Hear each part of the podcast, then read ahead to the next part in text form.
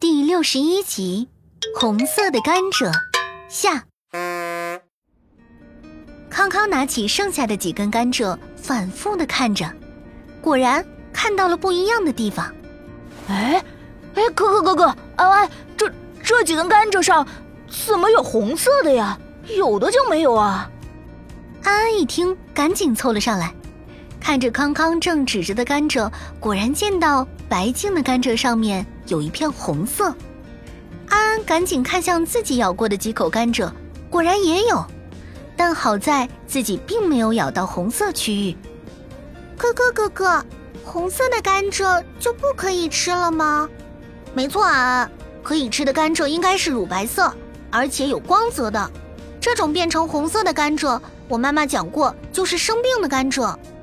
那甘蔗是为什么生病了呀？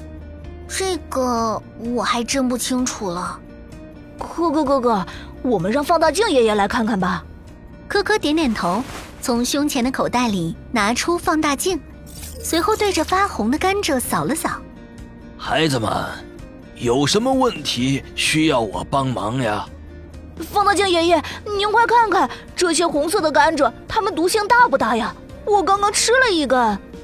康康，别着急，变红了的甘蔗呀，并不代表着都有毒。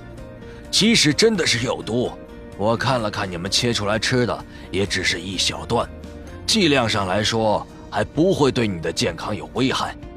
听到放大镜爷爷的说法，三个小朋友都松了一口气。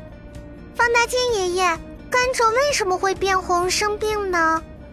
甘蔗变红呀，其实主要是储存上出了问题，让甘蔗感染上了一种叫做紫囊菌的真菌。染上这种真菌后，甘蔗切口两端就会变成红色。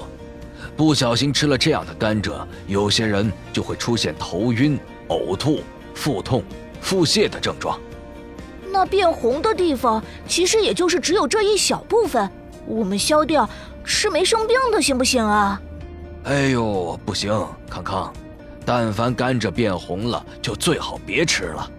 不仅是甘蔗，还有很多生没了的食物，只要发现它们坏了，一定要扔掉呀。